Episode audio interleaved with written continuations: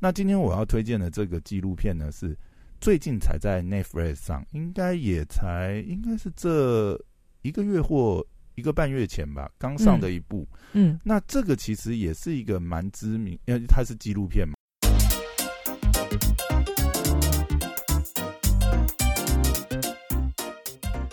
大家好，欢迎回到时间管理大师，我是你大师兄 Poya，在我身边的是解救是任性的肖凯丽，大家好。哎，好，今天呢，哎，我们今天是要去对看电影，还是去听音乐，还是去那个读书？哎，我好像没有讲过听音乐的题目哦，我下次可以分享给你。你你要讲听音乐的东西？开玩笑啦，我也不是音乐人。那如果你讲到音乐的话，最近有一个 MV 超夯的。哪一个？甜蜜蜜啊！哦，你知道我讲谁我知道，我知道。九令啊，九令最近廖仁帅导演。对对对对，九令最近这个 MV 真的是哇，正反两极。只有九令可以超越九令的，我的天哪！真的真的真的。他是不是要搞周杰伦那一招？他就是你知道，他们之后的什么作品，他就是朝他觉得没做过的事情，跟呃想要特别的东西。哎，这一支成本超高哎！你刚光看他那些画面啊，然后呃。反正他是很有企图心的一支 MV 啦，他不是随便做做。其实我觉得不管怎样，从什么角度去看这个事情，你都可以感受到“努力”两个字。对对，哇，早知道录这集了。所以，所以你知道吗？我觉得这个 MV 呀，嗯，对我来讲，我觉得它是非常符合九令的人设，因为蔡依林一直以来，她都打造一个，哎，我不是天才，我是一个努力的地才人设。对，那这个 MV，它最新的这个《甜蜜蜜》这个 MV，不管它里面的意涵，或者是说，哦，有人可能说它这个动画让人很出戏啊，然后啊怎么样拍摄，然后莫名其妙老高进来，哎，这到底是蹭流量还是什么？好，我那些都不管，但是我觉得终究来讲，这东西看得出来是花了成本，是用了心思。呃，也有很多巧思在里面，也有他想要论述的议题，或许呃，他想要讲的这一种，哎，就算是不被认同啊，异种恋 也是可以怎么样怎么样之类啦，不管。但是我觉得，就这个层面来讲，蔡依林还是很努力的在做自我突破，即便是他到现在这个地位、这个成绩，他还是想要做突破，然后也真的下去做了。对，所以我是还是敬佩的啦。我也是，我也是。对对对对对，就从这个角度。好，这又扯远了。这一集完全不是要聊音乐，为什么要走？其实呢，这一集呢，还是要来追一下剧，你知道吗？又追剧？对，哎，我先问你个问题哦。嗯，你刚才问我一个问题，现在换我问你。好，有没有 Kenny？你有没有看过什么纪录片是让你印象深刻的？呃，现在闪过脑中的就是那个攀登这个。攀登越巅峰那个吗？对对，就是爬徒手攀爬那个国家公园的那个。嗯，他是不是后来拍摄就真的挂掉？他没有挂，没有没有没有，他就完成了这件事情。但是他后来挂了，没有吧？哎，他还在吗？在啊，就是那个徒手攀登。对啊对啊对啊！所以你印象很深的是这个纪录片。嗯，为什么？怎么说？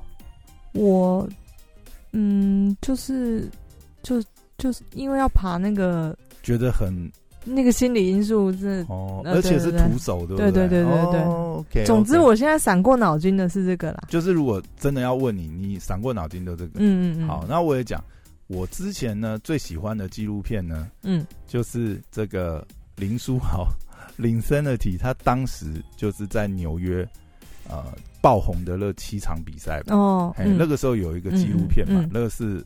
我之前很喜欢的一部纪录片，也很推荐大家，因为那个实在是太传奇了，你知道你该不会是 Netflix 拍的吧？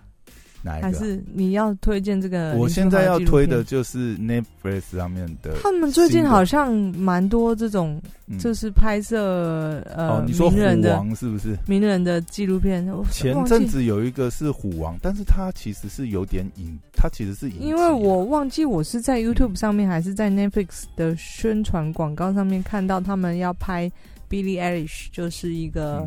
他今年才十八十九岁的一个已经爆红的一个那个歌手嘛，嗯哼，对，但也是要拍他的跟他跟跟踪跟拍他的平日，对，好，呃，那个题外话，所以林书豪就拍他的那七那那已经好几，那应该我考了快十年前的纪录片了。因为林书豪当时爆红，我要今天要推的不是林书豪那部啊，我只是说我我之前让我呃印象很深刻，就林书豪那部，因为那部因为林书豪的故事本来就很传奇嘛，嗯嗯，他爆红的那个从一个落选的呃这个球员。然后到好不容易在夏季联盟打上打出了一点名堂，然后被选到勇士队，对不对？然后又被裁，裁了以后辗转流落了各队，一直到最后，应该是他可能人生，他如果那场比赛没有打出来，他基本上应该就是离开 NBA 了。然后基本上以后大概就是，如果他想要继续从事篮球职业篮球这个生涯，大概就是那种。流浪浪人的生涯就是要到海外，绝对不可能进 NBA 了。嗯，但没想到他那个时候创造了，不管就是运动史上来讲，就是各种运动史来讲，职业运动史上来讲，都是很传奇的那七场比赛。然后那个纪录片基本上就是完完整整记录那个片段，所以如果没有看过的话，也是蛮推荐大家可以去看的。那今天我要推荐的这个纪录片呢是。最近才在 Netflix 上，应该也才应该是这一个月或一个半月前吧，刚上的一部。嗯，那这个其实也是一个蛮知名，因为它是纪录片嘛，就是真实事件。嗯，我可能我们很小的时候，搞不好也有也有听过这个事件，只是太久忘记了。那他这个片名叫做《三个一模一样的陌生人》。哎。你有听过吗？我有哎，这部嗯，你有看过吗？没有，没有，没有。OK，好，那我讲一下。你要暴雷吗？这一句，这这部不暴雷就讲不下去啊！哦，真的啊，那对对对对，你哦，其实没差啦。你你这一部你再去看也一样，但是就是纪录片呐。OK，对啊。那我想这部片，嗯，对啦，如果说你真的很 care 的话，不没关系，你讲是我我是跟听众讲，我没有跟你讲，我这就 就要讲了，不然这一集就不会不会，你你讲，因为我本来就想要看这部片。OK，这部很精彩啦。那如果说你真的对暴雷有。那个现在立刻，那你就那你就等你看完再来，因为因为这部大概一小时三十分左右，嗯嗯嗯，就是电影形式的纪录片。OK，但是我必须要讲啊，这部真的很特别，嗯，就是一般我们纪录片来讲，嗯，哦，我觉得这样讲好了，我喜欢的纪录片通常就是应该讲，就像林书豪那一部，嗯，跟这一部，他其实拍的非常戏剧化，嗯，就是他虽然是纪录片，但是。他的不管是拍摄手法，然后里面的安排，其实就很剧情这样子。它是剧情式的纪录片。那像这部片名，呃，这部这部纪录片，呃，三个一模一样的陌生人，然后你一打开来就是三个长得几乎一模一样的人在一起。那其实这一部呢，蛮妙的，就是他他的一开头呢，就是。一个应该是五六十岁的这个呃大叔吧，在自言自语讲他大学时期的一段遭遇。嗯，然后很好玩，就是他当时刚呃刚刚开始他的大学生涯，然后大概是到了呃另外一个离他的呃家乡呃。一百可能五六十、一百八十几公里的一个地方，他去念这个社区大学这样子。嗯，然后他只是大一的新生，而且是刚报道的新生。然后他一到校区，就发生了很神奇的事情。所有人都跟他打招呼，很热络的拍他的肩膀，跟他 say hi，甚至有这个呃年轻的女性还跑来亲他这样子。嗯。他们觉得很莫名其妙。我只是一个大一的新生，嗯，这个人不生呃，人不生地不熟的，是这样讲吗？呃，人生地不熟，人生地不熟的，对不对？哎，怎么来这边？大家都对我这么热情的招呼呢？嗯，到底发生什么事？他就一头雾水啊！一直等到他走进宿舍以后呢，他遇到了另外一个啊。应该是跟他呃同个宿舍的室友，乐人一看到他就整个就是惊呆了，这样下巴都掉下来这样子。嗯嗯，因为那个人呢是呃另外一个就是其实大家都把他误认成当地的另外一个人。那那个人，那个他的室友跟另外那一个人呢，刚好是这个好朋友，所以他很清楚原来的那个人。哎，我应该要查一下哦，我我有点忘记他们剧里面的名字。就是他一看到他，他就知道他们不是同一个人，因为他们长得一模一样，连笑起来的表情都一模一样，声音啊，腔调啊。然后还有，他们都有一双大手，就是很特别的手，这样很粗、很厚的手。嗯，他就觉得怎么可能？然后他马上就是，他们两个就马上跑到电话亭，然后打电话给那个他那个朋友，然后就是说，我在学校碰到一个跟你长得一模一样的人。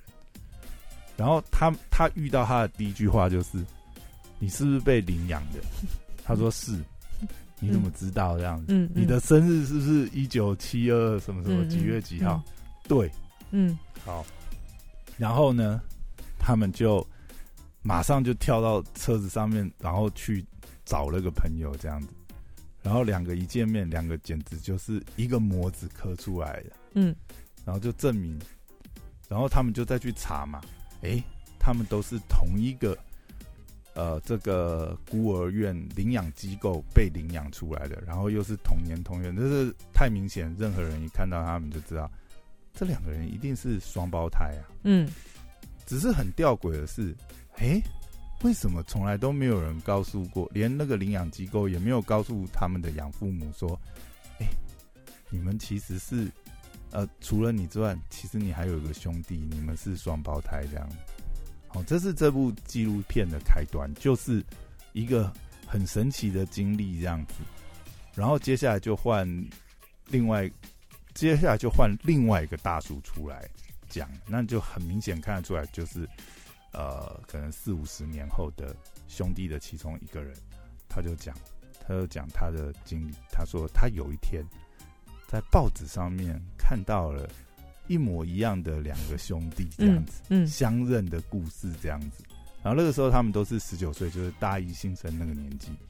他说他看到那个报纸之后，他就惊呆了，他就想说，他就赶快去联络，这样打电话过去，然后是是其中一个人的妈妈接的，然后他就说我是哪里哪里的某某某这样子，我看到了新闻的报道，嗯。我在想啊，我会不会是他们的第三个兄弟这样？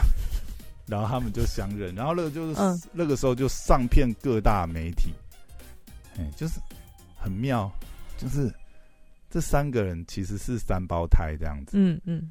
然后更妙的是，哎，为什么竟然没有领养机构完全没有跟他们的那个养父母讲说，其实他们是三胞胎？莫名其妙，对不对？嗯。到这里的时候，其实还蛮悬疑的，然后也蛮欢乐，因为接下来就是，哎，他们这个事相认之后，相认之后是一个很值得，就是很特殊的新闻事件嘛，所以那个时候就上片了各大脱口秀啊、新闻节目啊，然后有很多人去访问他们，然后他们也有很多很特殊的。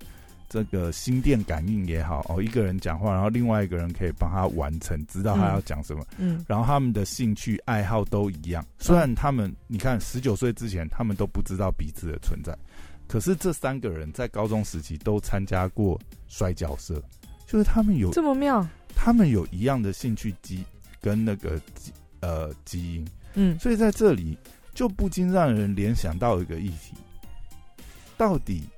先天的基因对人的影响有多大？嗯，因为他们三个很特别的是，他们三个都成长在不同的家庭。我讲的是不同家庭，不只是地区，包含他们的这个呃家庭的这个背景。就一个是蓝领阶里阶级，还一个是呃爸爸是大学教授，就中产阶级这样。然后另外一个是在上流。上流家庭居住在纽约啊，这种大都市，然后爸爸是医生，妈妈好像是律师这样子这样，所以他们三个人的这个后天的环境是完全不一样的，这个变音这样子，我们这样讲。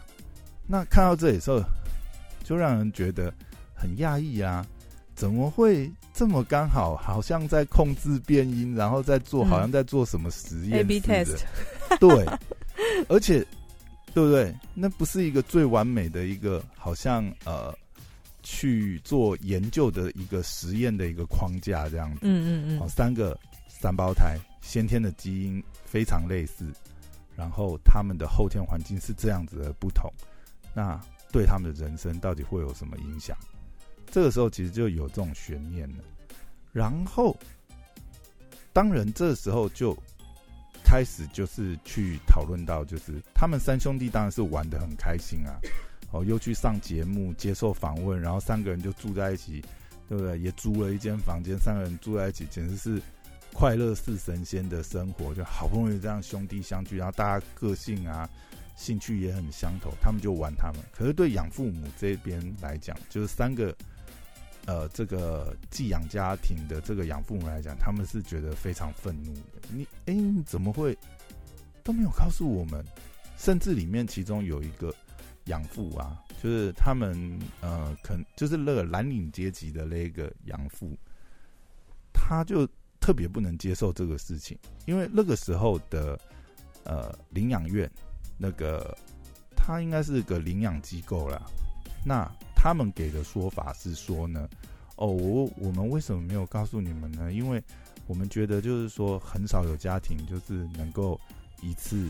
负担这样，你一次要领养三个啊，我这压力很大，可能他们会很难拆开来，所以才拆开。他能是给这种嗯这种理由，但是那个他那个蓝领阶级的那个啊，他虽然是这三个家庭里面最可能没有最最没有那么宽裕的这个能力的，可是那个爸爸就说什么什么狗屁理由，我就愿意领养三个，你跟我讲我就领养三个啊，我但你没有跟我讲，你怎么会让让他们？从小这样子分散，然后又不让他们知道他们彼此的存在，哎，你们真的是太不人道了。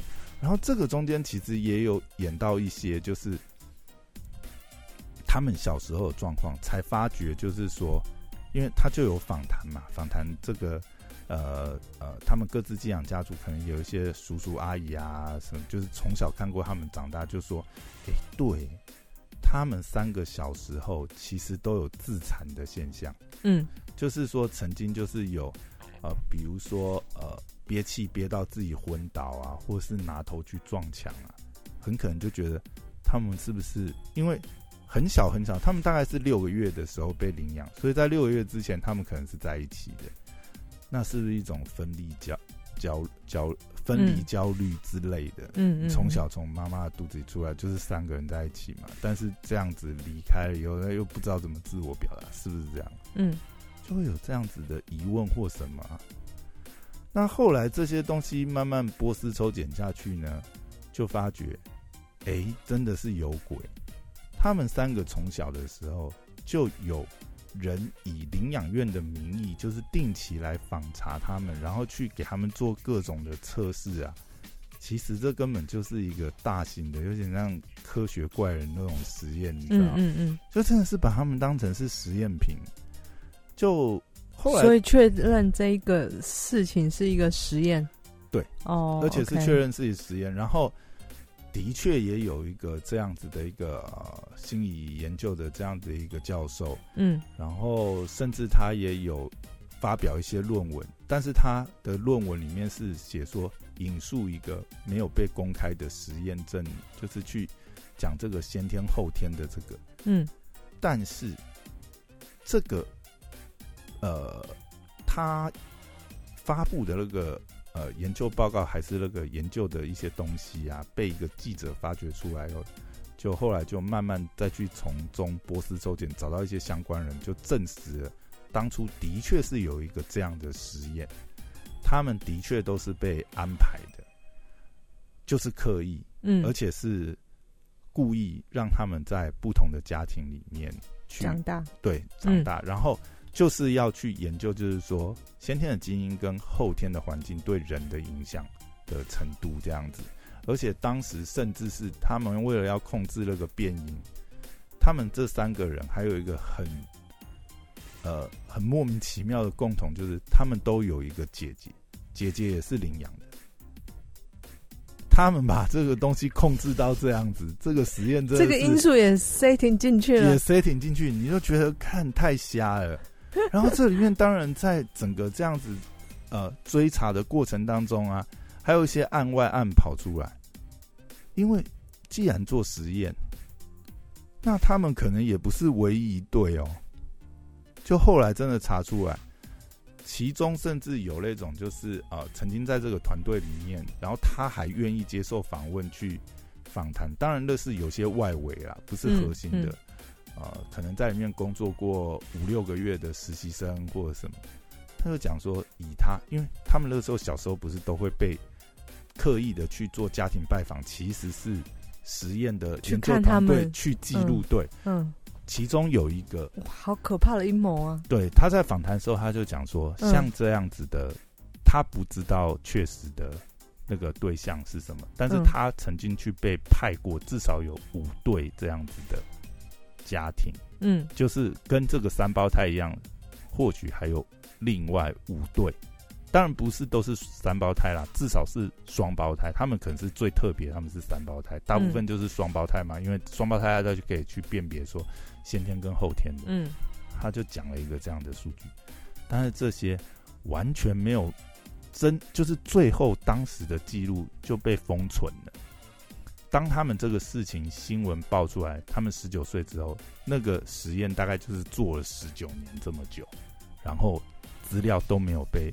保存出来，然后在这个过程当中，还案外案发生了另外一对双胞胎的姐妹，发觉他们其实就跟这个三胞胎一样，那个双胞胎也是发觉，哎，原来他们也是实被实验的对象，这样，而且一样的状况哦，就是这两个人啊，当然他们发现时间更晚，他们可能都已经结婚，maybe 是二三十岁之后才相认，然后他们也是上节目。然后再去查他们之间的那个关联性，又更就是这里我觉得很悬，你知道，因为他刚好只有举这样的例子啊，不知道其他队是怎么样，但是在里面只有发现这就是被证实出来，他们可能都是接受过相同实验。另外一个双胞胎姐妹呢，他们相认以后再去查他们背景，他们高中的时候都当过校刊社的可能主笔还是编辑。嗯然后他们大学都是修电影，嗯，那但是他们在这之前，他们彼此根本不知道他们彼此是谁，但是他们的人生轨迹是这么相似，就他们基本上不管是他的背景怎么样，但是他们有同样的特性，他们有同样的基因，就嗯，这里会让人不禁联想到，是真的是天生的基因。影响了人这么多吗？其实你后天的环境这么不一样，但是先天基因会促成你，好像没有选择一样，你就是会做那些事情，你就是会喜欢这些东西，你就是会去从事什么样子的活动也好。嗯到这里的时候，会让你非常有这种这个纪录片演到这里的时候，让你非常会有这种疑问，或者是说，难道这就是结论了吗？然后后面又整个剧情峰回路转，你知道？哦，这纪录片真的是拍的跟电影一样。然后呢？想看。然后发生什么事情？然后呢？就出现一个很大的转折，其实是蛮悲剧的。就是呢，这三个兄弟啊，当时就是真的是太好了。然后他们也先后就是。呃，这个找到自己的另外一半，然后他们另外一半也有在纪录片去讲说他们认识的这个三胞胎哦，他们怎么去辨别？嗯，然后里面最欢乐、最欢乐的有一个就是大，嗯，等于是他们里面最最有那种呃领导气息的其中一个兄弟，然后呃，他也是最晚结婚，他就是那种万人迷那种，你知道结果他他变成是最晚结婚嘛。然后呢，他就组织，希望说，哎，三兄弟嘛，那我们一起来开个餐馆好了。所以他们就三兄弟一起经营餐馆。那初期当然这个餐馆也经营的非常好，生意很好，很多人都想要来看这三兄弟嘛。他们就等于是这个餐厅的活招牌。但是呢，慢慢的就总是会有一些问题。那在纪录片里面的描述，这个就是没有很细了啦。我想有些东西其实会造成问题，那就是很难去对外人去说明的。就是会有一个问题，就变成是说，你看啊，如果说呃，就像这个片名所讲的，三个一模一样的陌生人，虽然他们呃个性、喜好什么都很相似，但是他们毕竟是陌生人，而且是从小没有生长在。同一个环境、同一个家庭的兄弟手足，你看我们自己兄弟手足从小难免会吵架啊，或什么东西的。但是你会有很长的时间，你会有整个成长期，你们可以相互磨合，去适应对方、配合对方。但是对于他们来讲，他们是已经定型了，他们都已经十九岁成人以后才相遇，他们其实是没有那个磨合期，也可能不知道怎么去配合对方，所以中间就有很多摩擦。那个摩擦可能大到就是他们都无法接受，所以那个时候，其中在呃最富裕那个家庭哦，医生啊、律师之子那个兄弟，他就是第一个是说，嗯，他没办法，他要离开，他是嗯，就没办法继续这样。那另外两个兄弟还是继续开了个餐厅，可是这个时候就有一些变化，因为那个最。热衷要揪起大家那个兄弟，他就是很希望，就是说我们失散多年，然后好不容易在一起，我就是希望大家都可以快快乐乐在一起。但是就是有一些什么东西让他们没办法，然后他或许因为自责或什么，他就有他就变成有深度的忧郁呀、躁症这样子的状况。到后面其实纪录片有放一些他的照片，或者就可以看到他眼神已经不太对了。然后甚至那个时候，他们也虽然也觉得好像不太行了，然后曾经也有想要把他，呃，这个哥哥，他有另外一个嘛，跟他在一起，他说，我有真的那个时候有想要把他送到那个呃疗养院啊，精神去去去看能不能做一些辅导。但是这里面又牵扯到，一直到这里纪录片才演出来。原来他他那时候讲说啊，他没有送，可是他为什么没有送哥哥去？因为他年轻，可能十七、十五岁的时候也去过那种疗养院。就是他小时候，其实另外那个兄弟，他小时候其实也也有这种精神上的问题。这又扯到一个东西耶，嘿，这个研究是不是？除了双胞胎以外，就是除了这种双胞胎、多胞胎的情况，他似乎还有设置一个变因，是这些双胞胎的父母们其实都有一些精神上面的问题。嗯，他好像连这个变音都是。上一代如果有精神问题，会不会这个基因会不会遗传到下一代？下一代会不会也有同样的问题？好像在这里又变成是。这个实验又被挖出来了一个东西，他们是不是也在实验这个东西？因为有有几个案例啊，就是在里面就是测这个，然后他这个大哥后来就自杀了。对，这个是这部戏里面可能就，哎，也不是戏啊，这是真实的纪录片 的。所以到这里也揭露了为什么从头到尾就只有那两兄弟出来。讲他们的故事，但是前面其实都很欢乐。他们在讲他们前面欢乐的时候，其实都很欢乐。但是讲到这里的时候，两个人都非常那个，甚至其中有一个兄弟，就是他就是一直不断的要求，就是说，因为那个疗那个领养院已经关闭了，嗯嗯，但是那个领养院当时是受到很多很多资资助啊，然后去做这个实验，然后那个教授他就一直去逼，那因为那个教授后来也。也也过世，就是主持这个研究的那个教授也过世，但是他到死之前都没有公开对这个研究说任何公开的发言都没有，而且他们把这个研究报告啊，他好像是放在某一个大学吧，还是什么，他有特别有把那些资料都上锁，要封存到二零六六年，基本上他就是。不要让这些被实验的人在活的时候能够看到这个报告的结论或什么。但是那个兄弟，就是他其中有一个兄弟，他就是很不放弃，一直想了找各种管道，然后想办法，就是要拿回这些资料。他想要知道这些，因为他们小时候都有被拍照嘛，然后被记录做这些实验、录音什么东西，他们其实是有很完整被研究的报告。他就想要，或许看了先并没有什么太大的意义啦，以他们现在来讲，但是他就想知道，到底你们在我们身上做了什么事嘛？然后这个研究你们到底得到什么结论？其实我相信啊，就算那个结论拿到，当然啊，特勒是一个这种这么不人道的实验，可能从今以后也不可能再实现一次。那那个东西，就算它是一个研究报告结论，或许也不能代表什么东西，但总是一个真相嘛。嗯嗯。到最后，最后，最后，最后，这个纪录片最后的。呃，一段是讲说，一直到他们拍摄完这纪录片，终于拿到了许可，呃，那个大学就把部分的资料试出来，但是一直到他们拍摄完成之前，他们都拿到一些零星的资料，受了呃，可能一些就是呃抹掉一些资料，因为那里面资料也还牵扯到很多可能是没被发现的。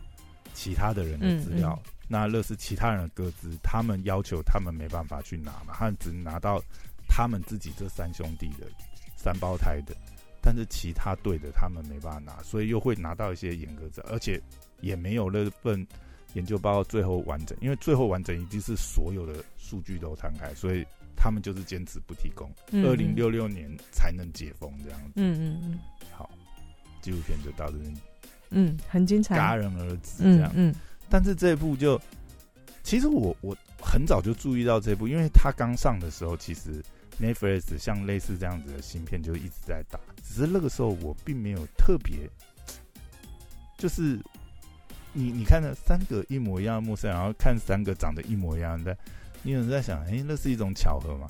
你没有想到说，哎，你去看这部片，我靠，这这部片好像个阴谋纪录片，为而且剧情起点，它真的是高高低低。他们有欢乐，有低潮，有这种困顿，然后最后导向一个大灾问：到底我们是不是真的是？其实我们真的是受到上先天的基因引导嘛？其实后天完全搞不好也改变不了你太多。嗯嗯，你会做什么就是做，好像有种那种宿命论的感觉，你知道吗？然后。我们可能要到二零六六年，看那时候还记不记得这个东西解封以后，可能会又是一个大新闻。嗯，到底这种惨无人道的实验，这种暗黑实验，最后的结果到底是什么？我们 可能要等到二零六六年才能解封，知道这个答案。嗯，对啊。但是这部片，对啊，现在也爆了也爆完，但我觉得，嗯，如果没看过，还是蛮推荐去看一下，就蛮有趣的，很特别。我都我都会被这种标题给吸引哎。我一看就好想要看哦，所以你之前就有看过这，就我有看过，就有看过这部片，对对对，看过这个标题了。嗯嗯。OK，好，今天第二部想哎想要再推的就是这一部，嗯，很棒啊，就是也是可以去看啊，就是看纪录片比听的，因为你用听没有画面嘛，就是看了你还是会有那个画面融入那个那个剧情剧情当中。这一部真的是可以把它当剧情片看，非常精彩一部。嗯好，那今天就分享到这边。